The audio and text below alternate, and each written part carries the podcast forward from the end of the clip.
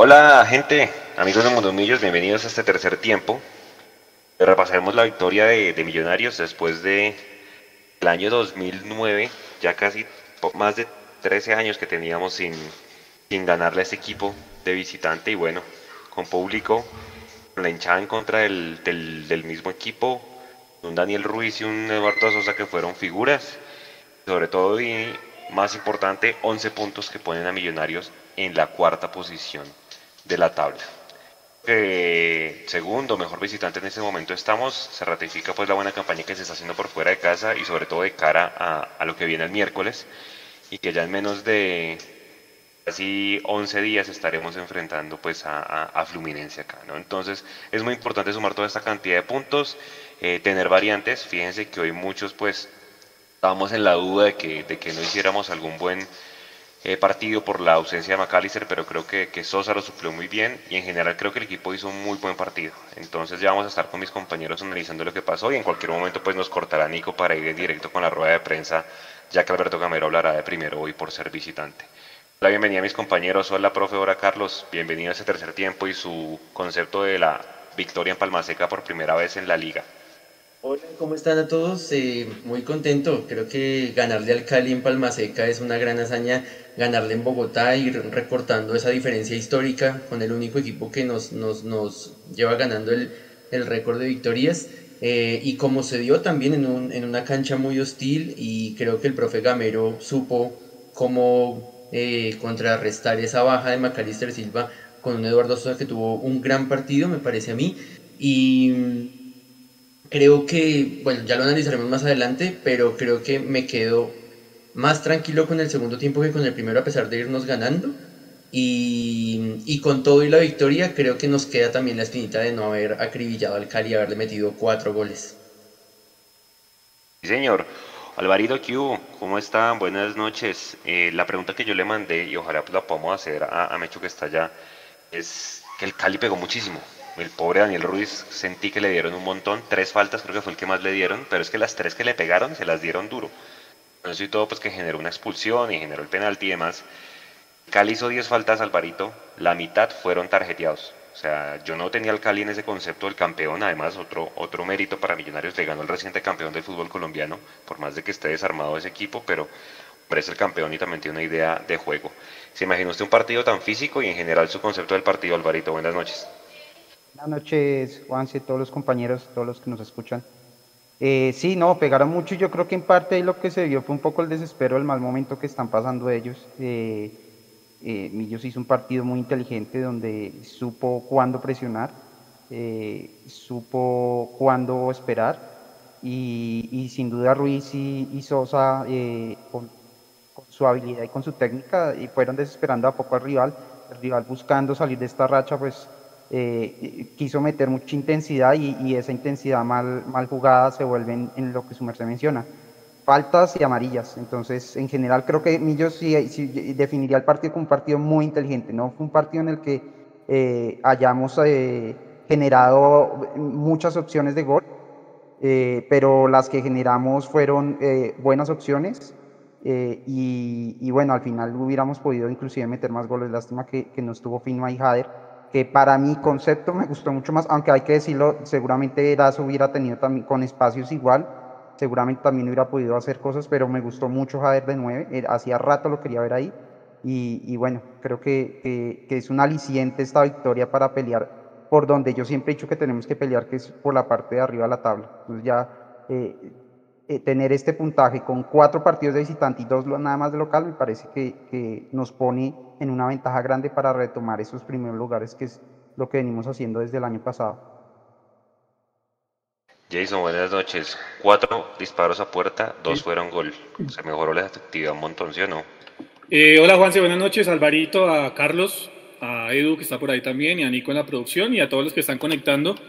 Yo creo que esa mejoría de las que yo les había hablado en el partido frente a Unión Magdalena hoy se vio reflejada en goles, y por eso que uno eh, o entiende más uno el tema de la tranquilidad que se ve hoy por parte del hincha y los comentarios que uno lee, obviamente después de la victoria.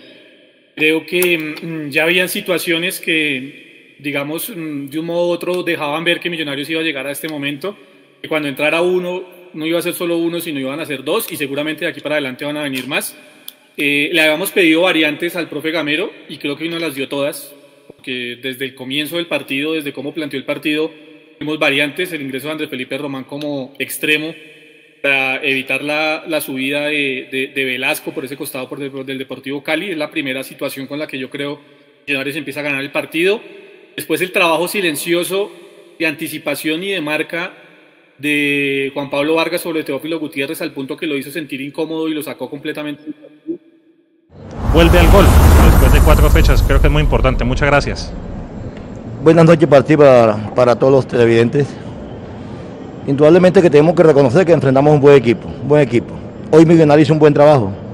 Por momentos hubo equivocaciones, por momentos hubo dudas, pero en términos generales nos comportamos bien y enfrentamos un equipo duro, un equipo peligroso, un equipo que sabe jugar al fútbol. Yo creo que hoy es más meritorio este triunfo porque en la forma como se ganó.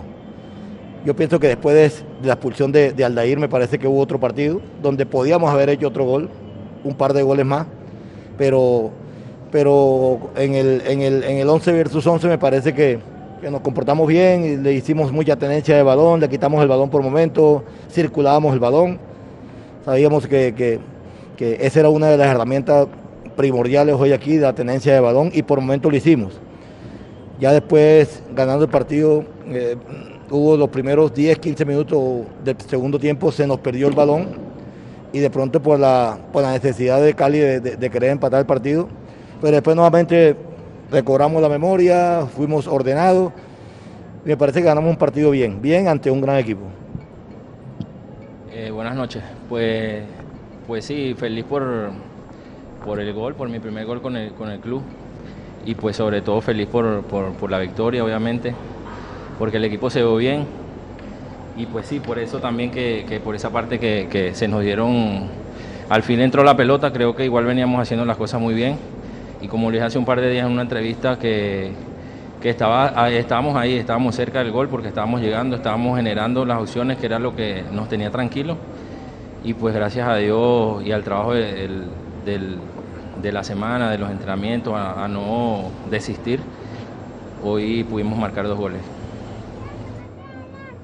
Cordial saludo para todos. Malejo Urriago para los campeones de Univalle Estéreo. Profesor Alberto Gamero, ¿qué análisis se hizo en el entretiempo del compromiso? Porque en la parte complementaria vimos a un Millonarios que aprovechó más los errores defensivos que tuvo el conjunto azucarero y pudo ser más contundente. Muchas gracias. Buenas noches también para ti.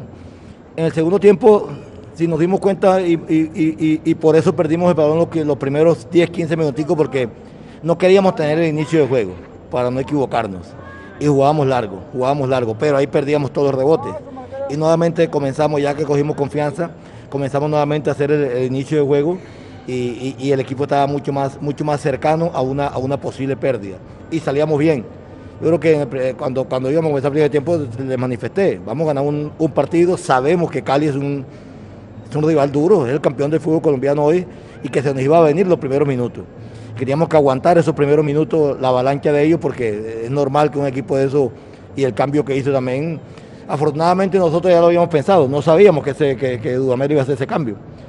Y, pensé lo mismo. En el vestuario les dije a los muchachos que lo más seguro era que Velasco iba a marcar y iba a meter a Mosquera por ahí porque Perlaza tenía amarilla. Y yo enseguida, no sin darme cuenta de eso, ya yo había hecho ese cambio ya también porque veía que a Perlaza le podían meter un jugador por ahí para provocar otra amarilla y usted por sacar y me parece que Guerra entró bien. Usted entró bien, le dio más confianza al equipo y como dices tú, pudimos haber eh, ganado el partido por, por muchos más goles. Mauricio Gordillo de los Millonarios.net. Eh, buenas noches, felicitaciones, profe, por los tres puntos. Profesor Gamero, ¿cómo resultó el, lo que intentó hoy al, poner de Roma, a Román como extremo por derecha? ¿Qué resultado le dio? ¿Sí quedó satisfecho con, esa posición de Román de jugar como extremo por derecha en el primer tiempo.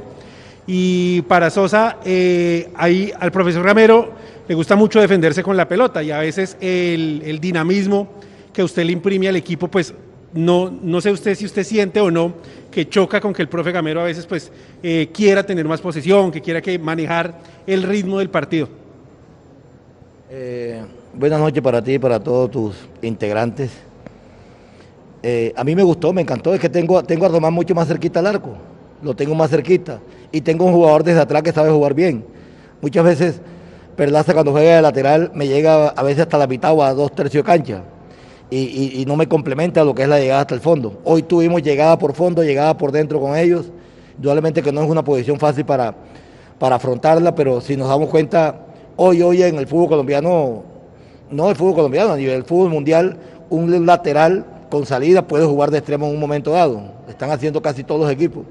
Me parece que con Román tenemos mucha más fuerza, mucha más potencia y, me gustó, me gustó porque, repito, eh, eh, tener a Román mucho más adelantado es tener una media distancia, tener un centro, tener un pase gol. Y, va a haber partidos que lo vamos a hacer porque, porque por ese lado muchas veces necesitamos uno que, intente jugar desde atrás, otro que, vaya por dentro, por fuera. Hoy no se quitaron espacio. Si veía, hoy cuando Román estaba por dentro, Perlaza por fuera. Cuando Perlaza estaba por dentro, Román estaba por fuera. Entonces, me parece que, el trabajo de ellos fue muy bueno. Pues, pues sí, obviamente yo vengo de, otro equipo, acabo de llegar, tengo apenas dos partidos jugando de titular con el club. Y pues, pues obviamente mi, estilo de juego es un, poquito, o sea, traigo otra idea eh, de mi antiguo eh, equipo, éramos un poquito más directos y pues obviamente eh, al profe le gusta mucho tener la pelota y, y desde ahí pues generar los espacios. Y pues me estoy adaptando, estoy como repito, vuelvo y repito, soy nuevo en el, equipo y pues estoy tratando de hacer las cosas como las quiere el profe y, así adaptarme lo más pronto posible con los compañeros y jugar de la, forma que el profe quiere y sumándole lo mío. Y pues, pues creo que igual se me dieron bien las cosas y lo importante es que el equipo ganó y se vio bien. Profe, Emerson. Buenas noches, Felipe Espinal de Zona Libre de Humo. Estamos en vivo. Profe, dentro de la planificación del partido, usted eh, viendo a su rival, dijo, vamos a atacarle, a coparle la mitad de la cancha, porque el Deportivo Cali tiene sobre todo muchas falencias en la mitad de la cancha. ¿Así lo planificó, por, profe? Buenas noches también para ti. La, idea principal era sacar a Teo de ahí, sacar a Teo de la mitad de la cancha por detrás de, de, Vega y de Lardi. Esa era una de las condiciones que teníamos que tener. Taponar bien la mitad de la cancha, pero sacar a Teo de ahí, que Teo de ahí no nos genere, porque Teo es importante ahí. Por momento Teo se fue de nueve, al lado de Ángelo, y ya lo cogía mi central. Entonces, Cali es un equipo que elabora, es un equipo que elabora. Cali elabora, Cali eh, produce, Cali también hace tenencia de balón. Y una de las cosas que habíamos nosotros planificado era no estar tan cerca del arco nuestro, no estar en el bloque bajo de nosotros, porque Cali es, Cali ahí te destruye, Cali ahí te juega un toque, a dos toques y te, y, te llega. Entonces hoy yo creo que manejamos muy bien eso, el bloque medio no tanto el bloque bajo y manejamos el bloque alto. Yo creo una bola que el gol de Sosa fue un balón que quitamos haciendo presión bloque alto y, eso también nos está funcionando a nosotros. Profe, buenas noches, Eduardo. Estamos en vivo para el tercer tiempo de Mundomillos por todas nuestras plataformas. Felicitaciones. Es la primera victoria sobre el Cali como visitante en 13 años por liga y la primera en este estadio por liga, porque habíamos ganado por Copa Sudamericana. Profe, eh, Dentro del trámite del partido, el Cali pegó mucho y eso es raro en un partido, en un Cali Millonarios. Generalmente esos partidos se juegan más de lo que se pega, pero el Cali pegó mucho. Entonces, pegó mucho. Solo Daniel Ruiz recibió cuatro o cinco faltas. ¿Usted se imaginó eh, ese trámite por parte del Cali? Y Eduardo, eh, ya ahorita viene una seguidilla de partidos miércoles, domingo, miércoles, domingo, incluyendo los de Fluminense. ¿Cómo está el grupo físicamente preparándose para lo que se viene? Gracias. Un saludo para todos los integrantes de Mundo Millos. Nosotros sabíamos que este partido iba a ser de fricción, porque es que Cali viene de perder un partido. Cali necesitaba ganar un partido. Y ellos tienen jugadores, ellos tienen jugadores, bueno, ellos tienen jugadores que vienen de, un título. Y nosotros lo que sí pensábamos nosotros era que venir a jugar mano a mano. Eso sí lo teníamos nosotros presupuestábamos jugar de mano a mano, no hay temor, no hay nada. Me parece que hoy de pronto no es que hayan pegado más, pero hubo más faltas a favor de nosotros porque nosotros eh, le quitamos el balón, le manejamos el balón e hicimos la posesión de balón. Por eso de pronto hubo más falta a favor de nosotros que de ellos. Pero igual, era un partido para, para pelearlo cuando no se tenía el balón. Era un partido para defenderse, como dice uno, con capa y espada cuando el balón no se tiene. me parece que hoy los muchachos hicieron eso. Eso, eso también me deja tranquilo a mí, que vinieron a, a disputar un partido ante un gran equipo. Yo, una de las cosas que le digo a los jugadores es cuando estén en la cancha. Si el rival quiere fútbol, vamos a jugar fútbol.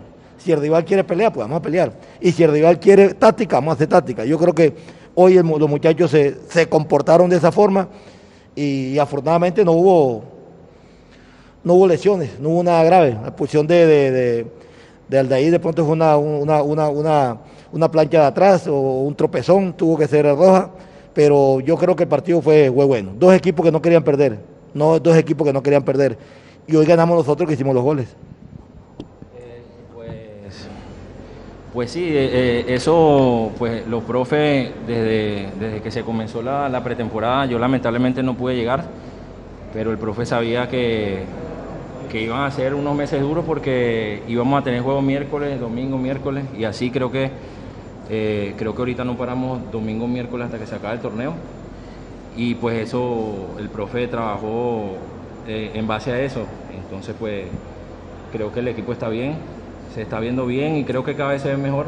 A, jugar partido tras partido eh, nos está sirviendo para, para conocernos, para, para, la idea del profe. Y pues creo que, que, el equipo va a estar bien y va a responder bien todos los partidos que, que se vengan. Profesor Alberto Gamero, buenas noches. Eduardo, un saludo especialísimo. Yaira Bonía, de Colmundo Deportes y el show de la bola. Profe, hoy logra usted desde lo táctico neutralizar, maniatar y controlar muy bien al Deportivo Cali un equipo compacto entre línea y línea y obliga al Cali a levantar constantemente la pelota y donde usted se hace fuerte en ese trabajo táctico defensivo y para Eduardo de menos a más lentamente se va encontrando en lo que es la idea futbolística del profe Alberto Gamero en su rendimiento y producción. Mil gracias. Buenas noches, Yair, para ti también. Yair, la verdad que a mí nunca, nunca me gusta en una rueda de prensa hablar de la superioridad hacia el rival, la maniobrar un rival o, ser mejor que el rival. No, yo pienso que hoy jugamos contra un gran equipo, eh, mano a mano. Acuérdense que ellos le pegaron, le pegó una bola en el palo en el primer tiempo donde podíamos, de pronto nosotros hubiéramos tenido problemas ahí también. Entonces, hoy, hoy, hoy pusimos el partido, lo que, lo que sí me dejó contento es que pusimos el partido, o hicimos el partido donde queríamos ponerlo, que fue en zona 2 y en zona 3, con balón nosotros, en un bloque medio y en un bloque alto sin balón nosotros me parece que ahí, mantuvimos la, mayor parte del partido. Ya en lo último, de pronto, eh, el repliegue de nosotros eh, era más, más por, por jugar a la contra, porque estaban quedando mal parados, por jugar a la contra, que de pronto que, que, Cali nos haya replegado. Entonces, yo pienso que hoy le ganamos a un buen rival y nosotros jugamos bien también. Yo creo que eso también hay que decirlo. Cometimos errores, como siempre lo digo. Hoy cometimos errores normales que cometen siempre en un partido. Hoy los errores no nos los cobraron pero esto es de trabajar todos los días y, vamos a, mirar, a corregir y, seguir mejorando lo bueno que estamos haciendo. Eh, buenas noches, pues, pues sí, eh, poco a poco me, voy sintiendo mejor, pero, o sea, mentiría si, si digo que ya me adapté, que ya estoy listo porque eh, llevo un mes acá, acá en el equipo, en Bogotá, y pues va, o sea, va a seguir siendo difícil porque acabo de llegar y el tema de la altura pues eh, es un poquito complejo y me ha costado, en los entrenos todavía me cuesta, pero poco a poco me, me, voy a ir adaptando al club, a, la altura, al, equipo y pues espero seguir eh, respondiéndole al profe y a, y a los compañeros de la, con actuaciones buenas. Gracias profesor. Eduardo, gracias a todos.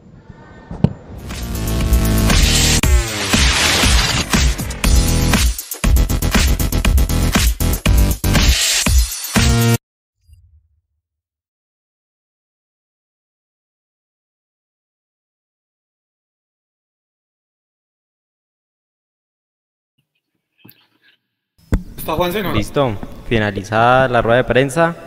Un saludo para todos los que están en el chat aquí conectados. Dejen su me gusta, suscríbanse a nuestro canal. Estamos en el tercer tiempo. Conduce Juanse Gómez. No, Juanse no está, le recibo. Pero Juanse no está, entonces conduce Jason. Le recibo. Papelón. Papelón. sí, sí, pues es que. Culpa mía no es.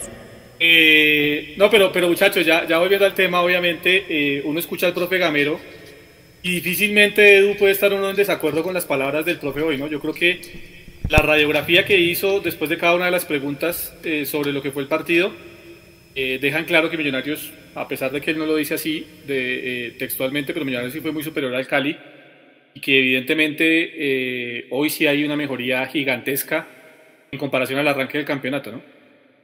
Sí, completamente. Yo creo que con las buenas noches para todos los compañeros y para toda la audiencia.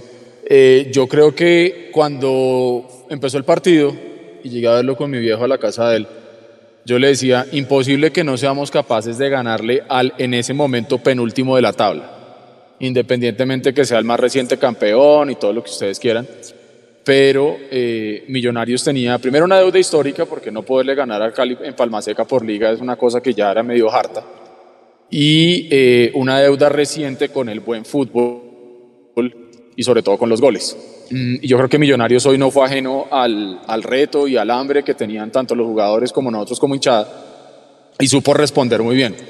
Jugadores con puntos muy altos de, de desempeño, yo creo que lo de Ruiz ya está más que dicho, yo quisiera de pronto resaltar lo que hicieron la pareja de centrales hoy, que me pareció que estuvo muy bien. De pronto una desconcentración de Vargas en un tiro de esquina en el primer tiempo que, que Burdizo le gana la marca y cabecea y se va por fuera, pero de resto creo que hicieron un partido más que correcto y me gustó muchísimo lo que hicieron ahí.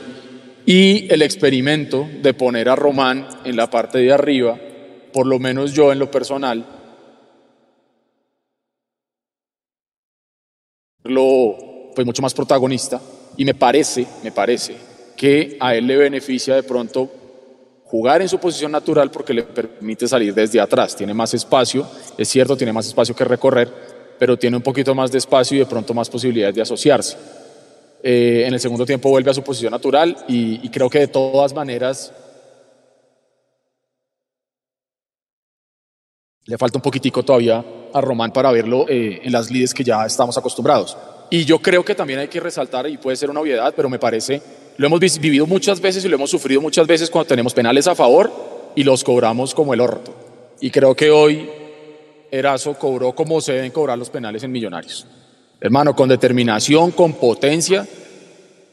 Si ese man cobra ese penal así y no entra, yo digo, bueno, ya, no importa, está bien. Pero es que otras veces hemos cobrado los penales y los hemos regalado. Y creo yo hoy que por el momento del partido, por ser él el que, el que llegó a Millonarios a hacer goles y tiene la posibilidad de cobrar el penal, me parece que lo resolvió con suficiencia, estuvo muy bien. Y en el segundo gol, Ruiz hace una excelente labor como primer defensor, se la entrega a Sosa y Sosa responde muy bien. Creo que fue un partido, un partido muy bueno, adhiero con lo que decía alguno de ustedes, un mejor segundo tiempo que el primero, se vio mucho más tranquilo a Millonarios, pero creo que si nosotros vamos a mirar que el fútbol base debe jugar igual que el fútbol profesional, creo que hoy fue Millonarios el que se contagió del fútbol base, porque también Hubo mucha ansiedad en el último cuarto de cancha y nos comimos dos o tres que pudimos haber concretado para que el marcador fuera un poquito más largo. Me pareció estar viendo a Jader en esa que tiene que se mete una enredada tremenda. Es lo que vimos en el partido ayer de la sub-20 contra Liga de Quito. Me parece que es un gran partido de Millonarios, un gran resultado de visitante contra un gran rival, en un momento flaco, es cierto, pero le permite a Millonarios ponerse de cuarto en la tabla y ya digamos que la cosa se va, se va acomodando un poquito mejor, ¿no? Bueno, Alvarito, la primera para debatir sobre lo que dice Eduardo. ¿Fue mejor el primer tiempo, perdón, fue mejor el segundo tiempo que el primer tiempo de Millonarios? Si fue así, ¿qué cambios vio usted realmente en el funcionamiento de Millonarios del primer al segundo tiempo? ¿Y qué le deja a usted, evidentemente, ese, ese tema que también tocaba Edu, acerca de la forma en cómo cobró el penal Diego Erazo? ¿Qué conclusiones se puede sacar al respecto?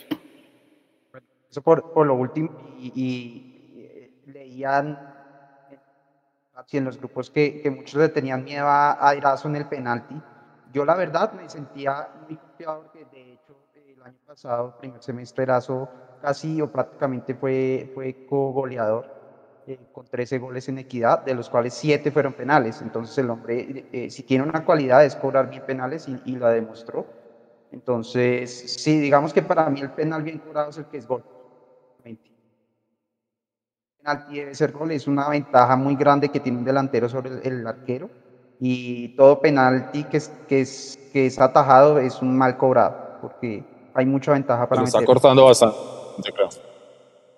Okay. Sí, se, le, se, le, está cortando algo el, el tema y Alvarito. Si quieres, revíselo ahí y ya vuelvo con usted. Y lo mismo para, lo mismo para Carlitos. Eh, ¿Fue mejor el segundo tiempo de Millonarios que el primero?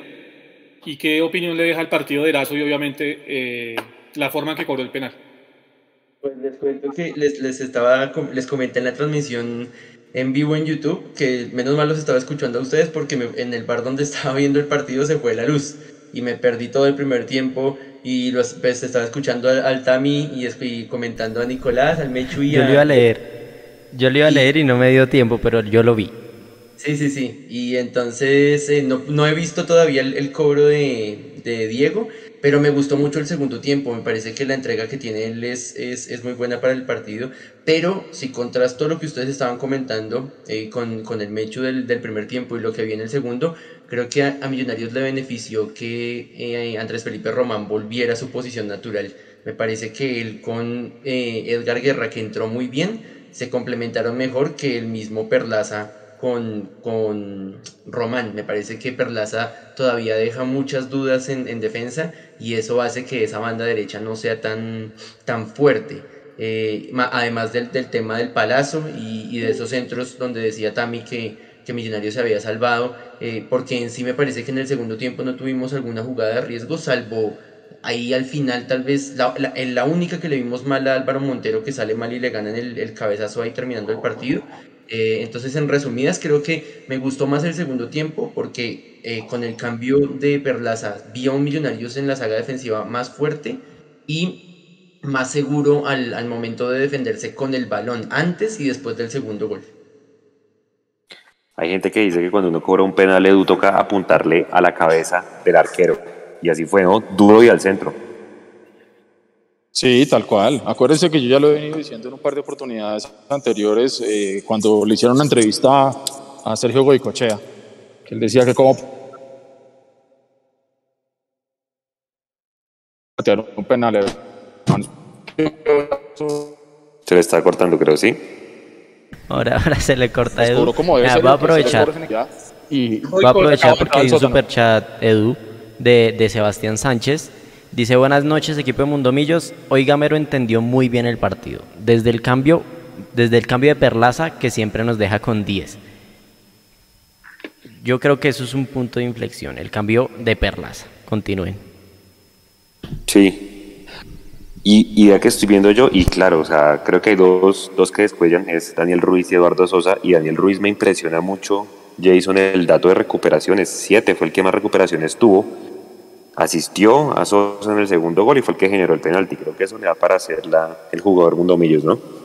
Pero es que más allá de los números, Juanse, yo, yo siempre lo he defendido, el tema no es solo de números, ¿no? Obviamente los números marcan una pauta en cuanto al rendimiento del jugador, pero más allá de los números, yo creo que sí estamos claros en que Daniel Ruiz hoy tuvo eso que siempre demandamos en Millonarios, que es actitud, sobre todo la actitud no puede faltar, y la actitud estuvo muy latente en, en el partido de Daniel Ruiz Hoy se asoció muchísimo con Sosa, hoy creo que hubo un poco más de dinámica en la mitad de la cancha de lo que habíamos hablado, que la segunda línea de volantes de Millo se veía muy estática, pues hoy no pasó eso, porque encontramos a un Sosa que se movió por todo el frente de ataque, que se asoció en algunas oportunidades con Román en el primer tiempo y que lo hizo con Daniel Ruiz a lo largo de, todo el partido mientras estuvieron en cancha. Creo que ahí se marcó una ruta.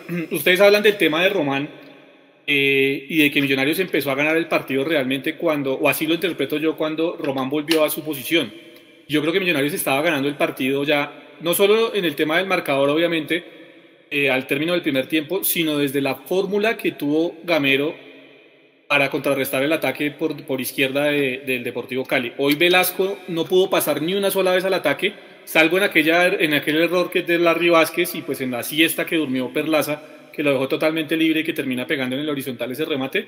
Por lo demás, Velasco no apareció en ataque. Y yo creo que ahí eh, está el primer punto de inflexión para que Millonarios hoy se sintiera cómodo en, en Palma Seca y es la presencia de Román como extremo en el primer tiempo para evitar que Velasco y el otro jugador Mafla, el otro el lateral Mafla se vinieran al ataque. Es algo que generalmente hace mucho el Cali y hoy no pudieron pasar al, del segundo tercio de cancha porque Millonarios con la presencia de Román ahí y con la asociación de Sosa y con los eh, movimientos de Erazo en el frente de ataque porque Erazo hoy no estuvo como referencia de los dos centrales, sino que Erazo hoy sí prefirió tirarse y hacer diagonales de adentro hacia afuera, evitaron que ese tándem ofensivo entre Mafla y Velasco funcionaran para el Cali.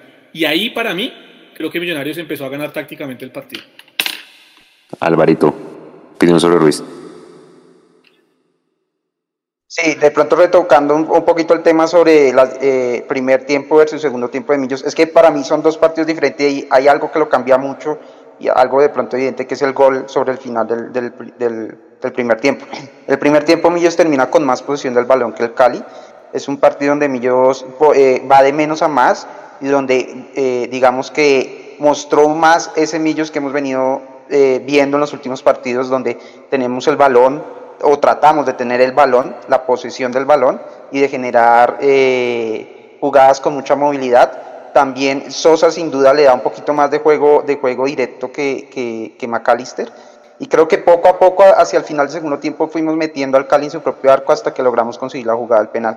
Para el segundo tiempo, ya al verse el Cali eh, perdiendo, eh, evidentemente sube un poco más sus líneas y, y Millo, si bien entrega el balón, porque quedamos con una posición, eh, en el segundo tiempo la posición fue más para el Cali, y de hecho al final del partido Cali nos gana la posición del, del, balón, porque en, en el segundo tiempo Cali tuvo mucho más el balón eh, no cedimos la posición del campo, es decir, Millos no se echó tanto para atrás y supo esperarlo tanto en el medio campo o adelantarse eh, para presionar. Y ahí es donde Ruiz, eh, digamos, terminó de rematar un partido muy importante del hoy, porque supo en qué momentos hacer esa presión alta y, pues bueno, generó la roja por esa presión, recuperó ese balón en la mitad de la cancha eh, generó el pase gol eh, a, Sosa. Entonces ahí es donde Ruiz eh, terminó de sellar su partido. me parece a mí que Gamero lo expuso un poquito, lo dejó un poquito más del tiempo que debió haber estado. Ya se había cansado y aparte de eso ya le habían dado mucho zapato. Creo que pudo haber salido un poquito antes. pero por eso para mí es un poquito difícil decir con cuál de los dos millos me quedo, porque es que las circunstancias del juego cambiaron. El gol lo cambió, eh, puso al Cali a, atacar, a tener el equipo más arriba y a Millos a cambiar ese estilo, a pasar de, un juego de posesión del balón a más a un juego de posesión eh, del, espacio. Profe, opinión de Ruiz. Yo creo que antes del segundo gol eh, y la expulsión también en el Cali, entendió que es fútbol colectivo y en qué momentos puede hacer una individual y en qué momentos puede asociarse. Me parece que hoy le vimos un muy buen partido.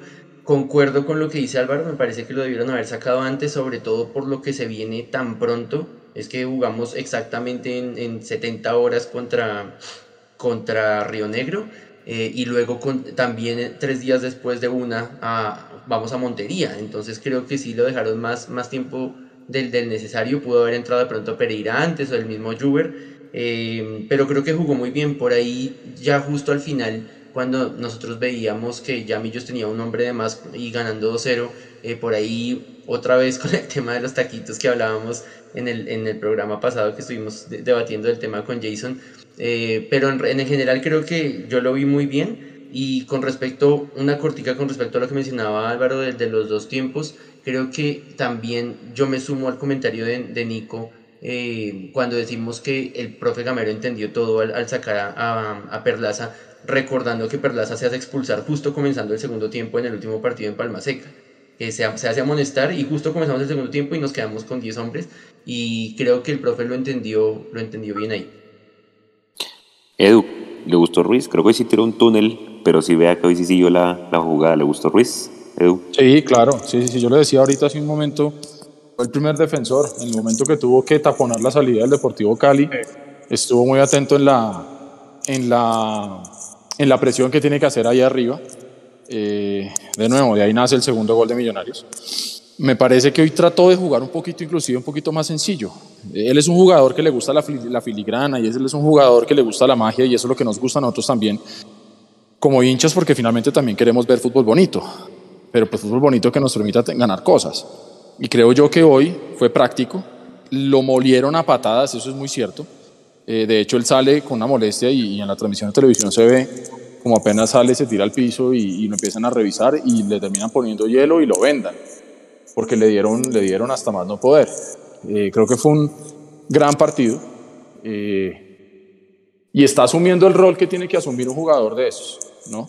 Millonarios venía pidiendo eh, un jugador diferente que se pusiera la 10 del equipo y literalmente hablando, no solamente estoy hablando que tenga la 10 de verdad, sino, sino que se ponga la, la camiseta y, y, pueda guiar al equipo. Y mire que ante la ausencia de McAllister hoy creo que el partido de Ruiz fue más que correcto y, y le permitió a Millonarios ganar un gran partido reitero, con rendimientos individuales muy altos como los de, los de Daniel Ruiz. A mí me gustó mucho lo que hizo el pelado. Bueno, vea que el profe tocaba un punto que yo quería dar para el final, pero de una vez lo va a tocar. Se vienen tres, tres partidos, muchachos, en nueve días. Río Negro, Jaguares en Montería y toca venir aquí la, la ida con Fluminense.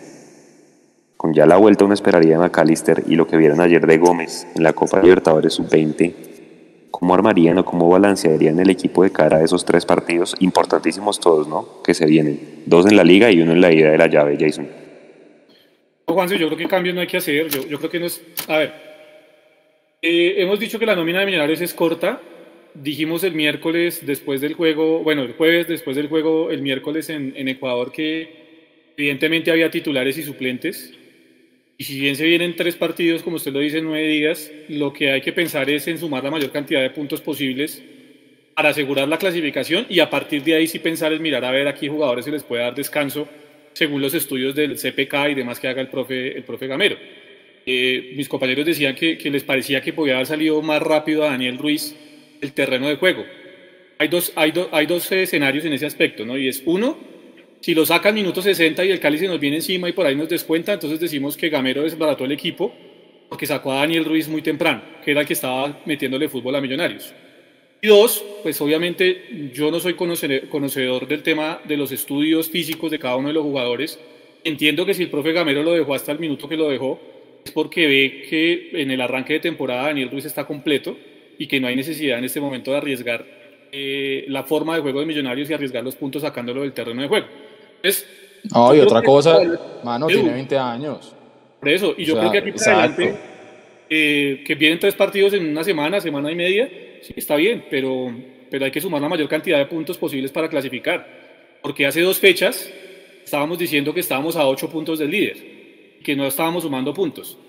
Eh, contra la Unión Magdalena, algunos nos atrevimos a decir que Millonarios había mejorado y había evolucionado. Nos dieron garrote y igual pues seguíamos por fuera de los ocho. Hoy se sumó de visitante un triunfazo y esa, y esa línea tiene que seguir, Juanse. Yo creo que no podemos bajar los brazos pensando en mirar a ver a quién podemos cambiar o a quién podemos suplir cuando el equipo es tan corto. Hay que seguir jugando con los mismos. Haciendo la aclaración de que cuando McAllister esté bien, pues McAllister tiene que ser titular en Millonarios. Alvarito, tres partidos en nueve días. ¿Qué haría? Señor, dale. Bueno, antes de ir con, con Álvaro, tenemos un super chat desde Brasil. Nos envían reales y dice: Hola amigos, sigo el canal, soy hincha de Fluminense rival de Millonarios por Libertadores. Me gustaría saber su opinión para el enfrentamiento. ¿Quién es el favorito? Pregunta Leonardo Basti Batista. Digámosle mentiras. Sí. Respóndale mentiras. Confúndalo. no, el amigo Leonardo, para responderle claramente, el, favorito es el Fluminense. Eh, y no solo por tema de no, no, pues no, de entrada y, viendo nóminas y viendo sobre todo la, el presupuesto de cada equipo, pues el, favorito es Fluminense. Ya si vemos juego, ya habría que ver ahí. De pronto, yo no, no, he tenido oportunidad de seguir el juego de Fluminense. He visto resultados.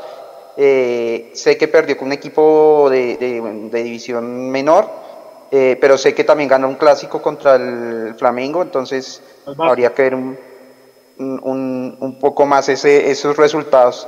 Pero pues de mi parte el favorito por ahora es Fluminense, eso no significa que no crea que, vayamos a pasar. Yo creo que, jugando inteligentemente como lo hicimos hoy tenemos eh, eh, posibilidades de pasar. Eh, y bueno, volviendo a, al tema, digamos que yo mencionaba lo de Ruiz no tanto porque no le diera el físico, porque tocara guardarlo el tema físico, sino me parece que en el contexto del partido era de pronto un poco riesgoso que él siguiera con su estilo de juego de pronto eh, con un Cali desesperado, tal vez eh, que pudiera recibir algún otro golpe y, perderlo para una siguiente oportunidad. Y, nos afectaría mucho en el tema de, lo que mencionaban de los tres juegos en, nueve días. Eh, yo creo que ahí hay que, intentar regular un poquito cargas tal vez para el partido en Montería. Eso sería lo que yo pensaría, digamos que el, miércoles podemos ir con, todo lo que tengamos disponible eh, y seguramente en Montería sí regular alguna carga del que se vea de pronto más afectado sería como el manejo que yo creería porque para mí el juego en Bogotá contra Fluminense es el, el, que nos puede dar definitivamente el, el camino para pasar. El brasilero no sé por qué pronto si es un tema mental o realmente les afecta mucho, pero es, eh, la altura a ellos siempre les pega. De hecho, la selección Brasil en, La Paz muchas veces se, se enreda un poco. Eh, y yo espero que, que, para ese partido podamos contar con full, full equipo y a full, full potencia, full capacidad física, porque ahí es el partido donde hay que, marcar la diferencia. Entonces, le apuntaría a, sacar la victoria con Río Negro con todo lo que tengamos, ir a Montería, una plaza un poquito complicada por el calor, con, regulando algunas cargas, buscando, siempre hay que buscar el, marcador pero, pero regulando cargas y, ya preparados para, para, ese partido en Bogotá, que creo que es el clave para, para pasar a una siguiente ronda que nos abriría fase de grupos, sea en Sudamericana o en Libertadores. Entonces ahí hay que apostarle a eso.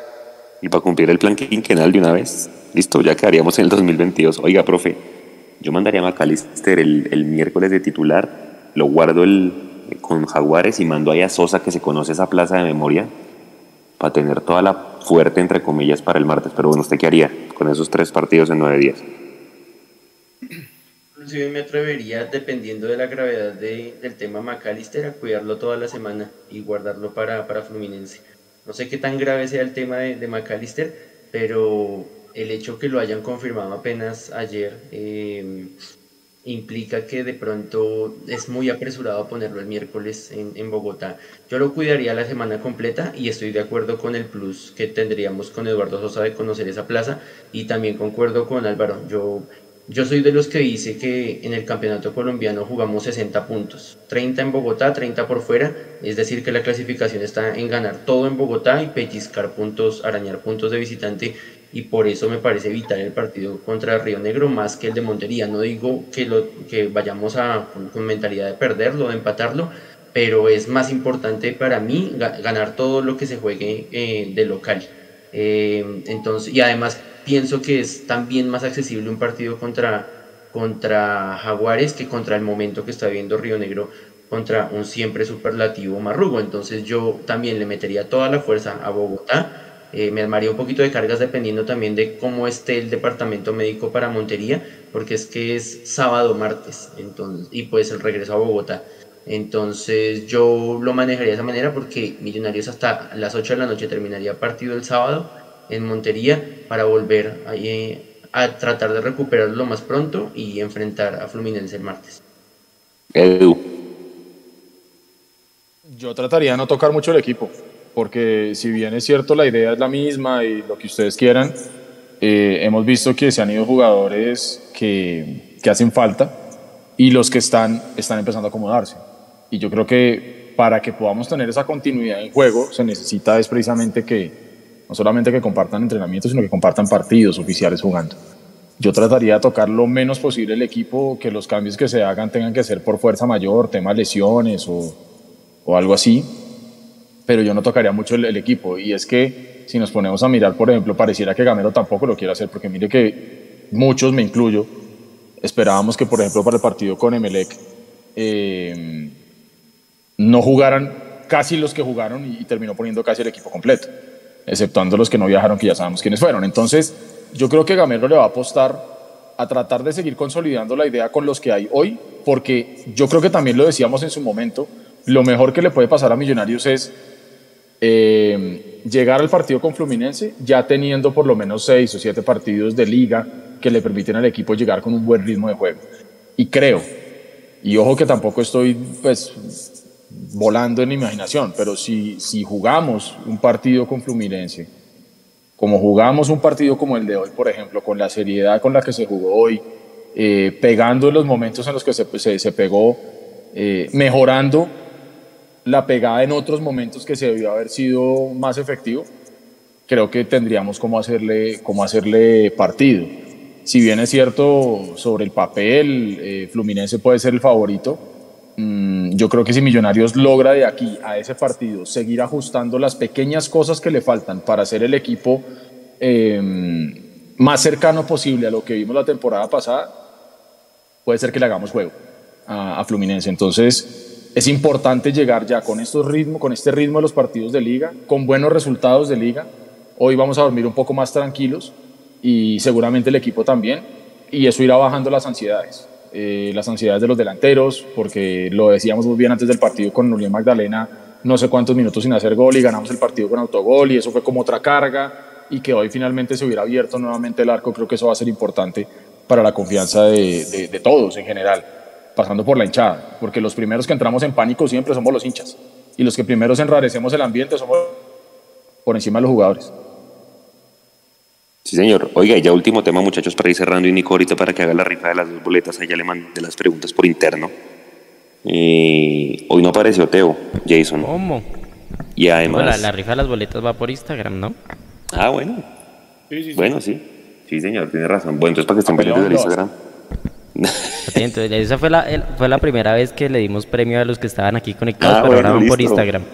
Entonces, atento a nuestro Instagram para que ganen las boletas de Mundomillos y, y vayan auspiciados por nosotros. Vale, listo. Una respuesta. Por ahí están, por ahí están ya las, palomitas. Por ahí están las, las preguntas que vamos a hacer para que estén pendientes. Jason, la última, último tema para ir cerrando eh, esta gran noche en Palma Seca. No apareció Teo, tema número uno, y pues, en el, en el live dijimos, bueno, ¿cómo lo referenciamos? Y creo que a mí me encantó el trabajo de Ginas. Tipo lo hizo muy bien. Siento que Teo debió ser tarjeteado por un patadón que le metió a Ginas de atrás y la otra, pues hombre, arco en cero. Somos el equipo del FPC con más partidos con el arco en cero. Cinco. Hemos sacado el arco en cero o ha sacado el arco en cero Montero. Acá atribuyo esos dos factores, que Teo no apareció y que, que no tuvo trabajo Montero hoy. Y la misma pregunta para todos. Yo creo que los dos factores van de la mano, Juan. Y es el tema del trabajo defensivo que está haciendo Millonarios y el trabajo de tanto de Larry en defensa. En ataque hay que revisar un poco el tema de Larry porque no, no está sacando bien el equipo. Pero en defensa lo de Larry es bueno, lo de Vega pues es indiscutible.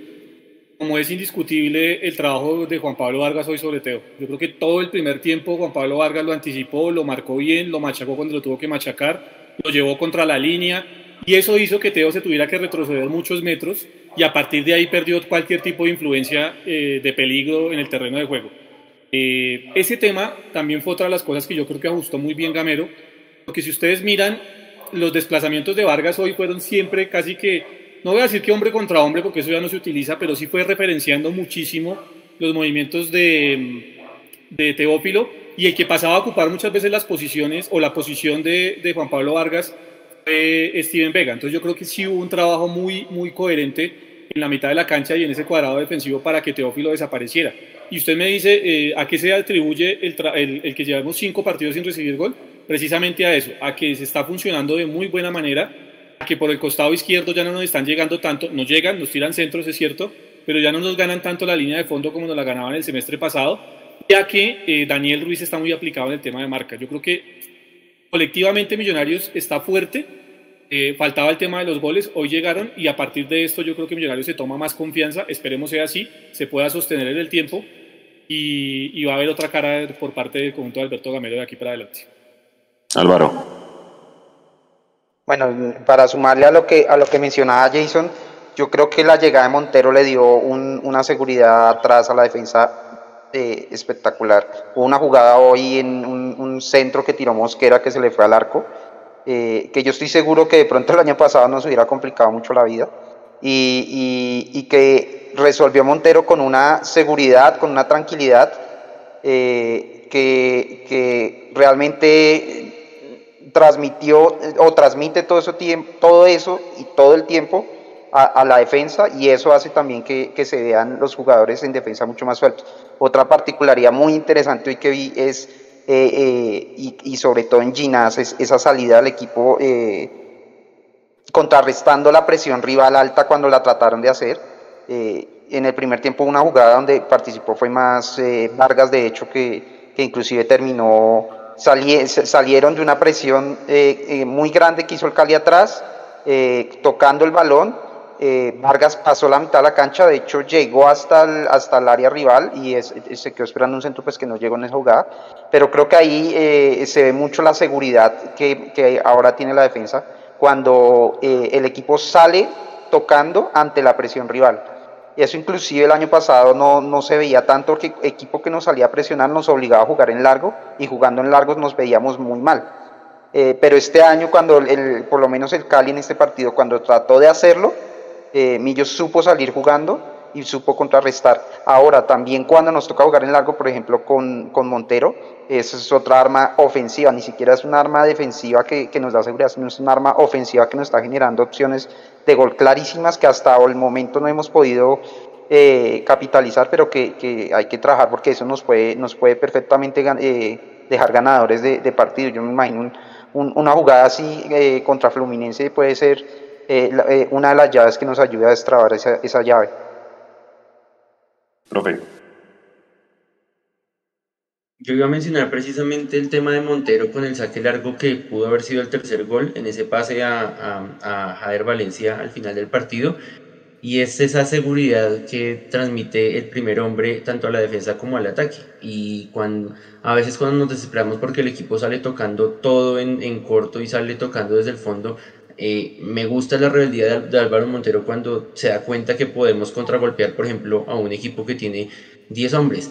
Hay que mencionar, o lo menciono yo, no sé si ustedes estén de acuerdo conmigo, que yo no vi diferencia, yo no vi el hombre de más de millonarios. Obviamente en los ataques sí, o en los contragolpes, porque no se veía tanto, tanto hombre en la parte defensiva del Cali, porque todos estaban tirados, a, desbocados a buscar el empate, pero me parece que no vi una superioridad en, en, en número, no, me, ah, no, la vi tan, clara. Con respecto a la pregunta original de, de la solidez defensiva y del, del, trabajo de Ginás y con el tema de Teófilo Gutiérrez, yo le sumaría a Juanse también el, el, el tema de, de, Mosquera, más allá que, no, que Santiago Mosquera no venga con tanto ritmo, eh, creo que fue un acierto, no sé si intencional o no intencionado, porque entraron los dos al mismo tiempo, si, si mal no recuerdo, Santiago Mosquera y, y Edgar Guerra. Eh, tuvimos la, la, fortuna de que lo enfrentaron dos hombres que lo conocen muy bien, que fueron Ginas y, y Andrés Felipe Román, y no le dejaron ver una tampoco a Santiago Mosquera, y me acuerdo mucho en la transmisión que ya con el desespero, y Jason decía, y todos decían en la transmisión en vivo, decían, hay que aprovechar este momento y este desespero del Cali para buscarle la, el, el, quiebre a, a Teo, que siempre se hace expulsar, y ahí le estaba diciendo un montón de cosas a, a, Dani Ruiz y Dani se reía y también cuando cambiaron a la Rivas que también le estaba calentando el, el oído a la Rivas que la, la le decía ya déjeme que ya me, ya me estoy saliendo porque ya me van a, cambiar y Millonarios con la autoridad que mostró en el, en el campo y el marcador a favor logró sacar de, del, partido a Teófilo además de todo los, lo defensivo y los, las, las virtudes defensivas que ya mencionamos todos.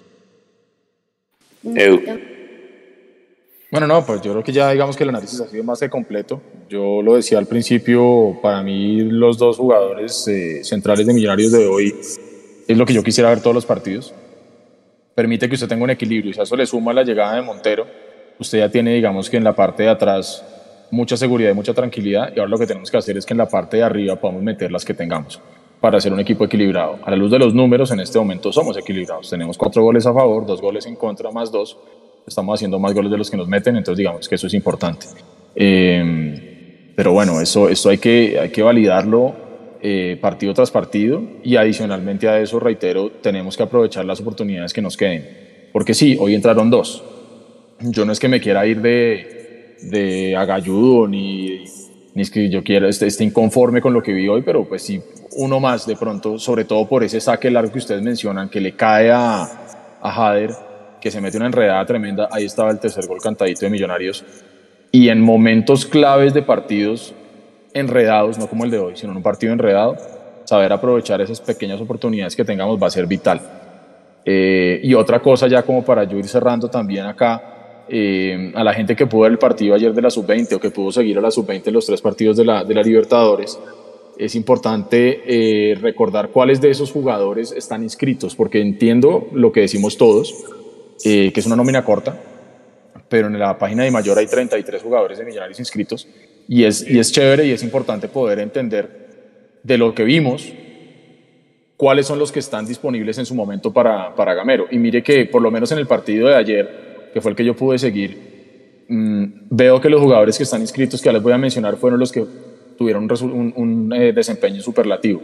Samuel David Asprilla, lateral, año 2003, está inscrito. Eh, Juan Esteban Carvajal, el 9, está inscrito, año 2003 también, delantero. Bueno, Beckham David Castro, que también ya sabíamos, delantero, también año 2003 está inscrito. Oscar Manuel Cortés, que también sabíamos que tenía mucho para aportarle al Millonario Sub-20, eh, año 2003 en centrocampista también está inscrito. Y ya digamos que los 2002, Carlos Andrés Gómez, que ya sabemos lo que le puede dar a Millonarios. Eh, Alex Fernando Moreno Paz, que también es otro jugador que hay que echarle mucho ojo, 2002. Eh, ya conocemos lo que nos está pudiendo aportar eh, Juber Quiñones, año 2002 también. Entonces digamos que de los jugadores que se vieron ayer, que se vieron muy bien, si en algún momento se llegara a necesitar, por lo menos lo positivo, y aquí yo veo algo de coherencia y me siento tranquilo, debo confesarlo, es que tienen un buen desempeño en sub-20 y ya están inscritos como posibles jugadores para, para aportarle a Gamero en el momento que se necesite a darles una mano al equipo profesional. Sobre todo el tema de, de, Carvajal, el delantero que ayer casi se metió un pepazo. Sí, señor. Bueno, muchachos, este fue entonces el tercer tiempo después de la victoria en Palma Seca. Invitar a toda la gente a que haga todo lo posible, pues es un horario difícil, ¿no? El día miércoles, pero si no pueden, pues conectados a las redes acá de Millos y conectados a las redes. Señor. Eh, una pregunta. Eh, estoy mirando la tabla de posiciones, ¿no? Jaguares está cuarto. Porque está empatando. Sí, porque le anularon el gol al final. O sea, alcanzó a estar de líder hace un momentico. Yo pregunto, eh, con una nómina mixta contra uno de los equipos que está peleando la, la punta en la liga, jugando en Montería nos alcanza? Son solo preguntas, ¿no? Son solo preguntas, porque después perdemos y se descuaderna el, libreto y empezamos a decir que entonces eh, el equipo otra vez retrocedió. Son solo preguntas. ¿no? Pero ¿cuántos días nos separan de Montería y Luminense? No, no, Juanse. Pero, pero estamos hablando de eh, que, que, queremos que un equipo tenga rendimiento, que queremos que el libreto se aprenda realmente, que queremos que este equipo coja minutos y entonces ya estamos diciendo que ante a Jaguares hay que meter un equipo mixto. No sé hasta qué punto sea prudente, ¿no? Son solo preguntas.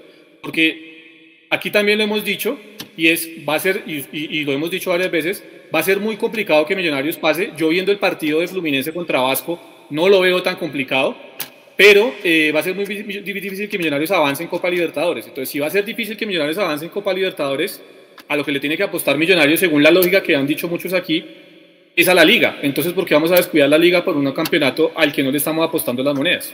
Son las preguntas que le quedan a uno en el aire pero es el que la plata. O bueno, de, deje para el jueves. Pero en grupos. Hermano, en grupos. Entonces vamos por la plata, exacto, pero entonces vamos a decidir. Exacto, vamos a entrar a, Libertadores a grupos. Exacto, vamos a decidir entonces. Exactamente, o sea, si queremos la plata Libertadores, tenemos que entrar a grupos que la tenemos aseguradita y listo. Y ya, pero es que ahorita estamos entrando por la puerta de atrás, así suene feo y así a la gente no le guste. Que sí, estamos en Libertadores, sí, muy chévere, pero estamos en una fase donde tenemos que jugar esta llave y si logramos pasar esta llave tenemos que jugar otra llave más y ahí sí poder entrar a, grupos. Entonces yo entiendo que la plata está ahí, lógico, pero aquí lo que tenemos que apuntarle es a, poder entrar a, Libertadores siendo campeón para entrar a grupos y sale. Les pregunto, ¿al hincha le interesa la plata o el título? Completamente de acuerdo, de acuerdo. Pues, pero ahí, ahí digamos, para mí arriesgar el partido en, en Montería, un partido, para ver cómo nos va en Bogotá no me suena tan ilógico. O sea, eh, arriesgar, digo yo, poniendo equipo mixto, porque sabemos que equipo mixto en Millos pues es, es, complicado. Entonces, seguramente se correrá un riesgo mayor que jugando con todos los titulares si, si, si hacemos eso en Montería. Pero creo que, que ganando en, en, Bogotá el miércoles podemos asumir ese riesgo para intentar ver cómo nos va en Bogotá con, con Fluminense, porque si logramos sacar un buen resultado Fluminense, nos vamos con toda a a, Brasil y, a buscar esa fase de grupos en, en, torneo internacional, independientemente que sea Libertadores o Copa Sudamericana, entre más partidos eh, y, y internacional podamos tener, y no solo por, el, por, por, la plata, es por la experiencia que nos da, es que ganar un torneo internacional, es, es raro un equipo que gane un torneo internacional eh, sin que lo haya jugado al menos unas cuatro o cinco veces seguidas antes. Yo creo que esa estadística hasta la podemos buscar ¿Cuántos años seguidos los, lo jugó eh, eh, los de Medellín para poderlo ganar? ¿Cuántos años seguidos jugó Santa Fe torneo internacional para poder ganar que ganaron ellos? Entonces eh, es, lo más común para poder pelear un torneo internacional es acostumbrarnos a jugar torneo internacional. Entonces yo sí creo que podemos correr ese riesgo dependiendo de lo que lo que lo del miércoles, pero podemos correr ese riesgo y pues bueno a la final el riesgo el que lo tiene que evaluar es Gamero y los mismos jugadores eh, sabiendo que, tan, eh, físicamente que también pueden estar preparados para jugar tanto en Montería como en, como en, como en Bogotá. yo no correría ese riesgo y sabe por qué y se lo voy a decir. Porque en este momento la tabla de posición está tan apretada que mire cómo son las vainas. Millonarios empezó esta fecha siendo 12 y subió al, puesto quinto solamente con un, triunfo. Entonces, esta vaina está tan apretada que puede que en Bogotá ganemos y luego tenemos un tropiezo en, en Montería y volvemos a salir de los ocho. Yo creo que hay que apostarle la continuidad y hay que apostarle a que tengan juego. Reitero, en mi punto de vista, y esto no es la verdad absoluta bajo ninguna perspectiva, y es que a menos que sea que estén golpeados, lesionados, expulsados o lo que sea, que juguemos todos los partidos que podamos jugar para llegar con el ritmo suficiente allá. Por ejemplo, y eso es otra cosa, si decimos tanto que esta nómina es joven, pues son pelados que podrían jugar más partidos. McAllister yo de pronto lo puedo llegar a entender, por ejemplo. Pero es que si vamos a ver, la gran mayoría de la plantilla Millonarios titular son pelados, que en teoría por su condición de edad, de físico, de aguante, de fondo, podrían jugar un poquitico más. ¿Se acuerdas la época en la que íbamos al estadio nosotros? Pues yo tengo 39 años, se jugaba miércoles, domingo, miércoles y no pasaba nada. Y con otras canchas, ¿no? Exactamente. Para mí no tanto es un tema físico, es más el riesgo de una lesión. El, tema físico, como ustedes dicen, los jugadores, la nómina es muy joven. Pero eh, ya vimos, por ejemplo, el partido pasado, en teoría Vega salió tocado, afortunadamente alcanzó a llegar, se alcanzó a recuperar el miércoles pasado salió tocado Román, McAllister pues ya, ya tuvo su primer incidente. Eh, hoy salió Ruiz tocado, entonces ahí es donde yo digo, pues eso lo sabe más obviamente Gamero, pero si él ve que alguno está tocado y que hay chance de guardarlo. Pero ese es otro tema, ese es otro tema, ya por tema de lesiones, que era lo que había dicho Eduardo Álvaro, sí, que pues si hay un tema de lesión o de suspensión o ese tema, pues uno ya entiende que haya que haber cambios, pero pero ponernos a improvisar, a decir vamos a llevar una nómina mixta contra uno de los equipos que está peleando la punta en el torneo ahorita y en casa, en una, ciudad donde nos cuesta, no sé hasta qué punto sea, sea, lo más beneficioso para el plantel. Toca ver el jueves a ver cómo quedamos de, saliendo el miércoles a ver, que por ejemplo Ruiz hoy salió tocado, pero seguramente es, joven chino y seguramente va a poder jugar el miércoles. Y, y si el miércoles sale otra vez tocado, ahí es donde uno dice, bueno, él seguramente puede jugar el sábado, pero ¿vale la pena que juegue el sábado o mejor lo guardamos el martes? Ahí toca, depende mucho de cómo termine el equipo el miércoles, definitivamente. Sí, yo estoy de acuerdo con eso. Veamos cómo termina el equipo el miércoles porque Río Negro también es un equipo que, que reparte. Entonces, pues bueno, buen debate para tener el día, el día miércoles en el tercer tiempo y el jueves en el, en el live, muchachos. No se nos queda nada más, nueve y cuarto de la noche. Pues a toda la gente, gracias. Como les digo, invitarlos pues, para que vayan el miércoles en la medida de lo posible. Es un horario difícil. Vamos a ver, pues, hacer el esfuerzo. Toda la gente que esté pendiente de las redes para el sorteo de las dos boletas que estamos entregando, pues, cuando Millos juega de, de local.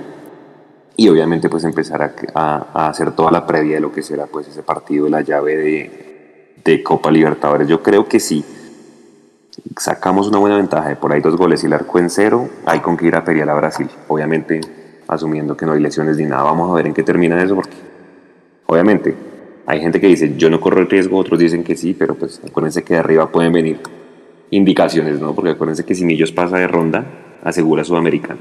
Entonces ya saben cómo son nuestros directivos y nuestro plan quinquenal que tiene ahí la Sudamericana puesta. Muchachos, gracias a toda la gente que estuvo con nosotros conectados, gracias y nos vemos entonces el día miércoles. Buen inicio de semana para todos y gracias por estar conectados. Chao.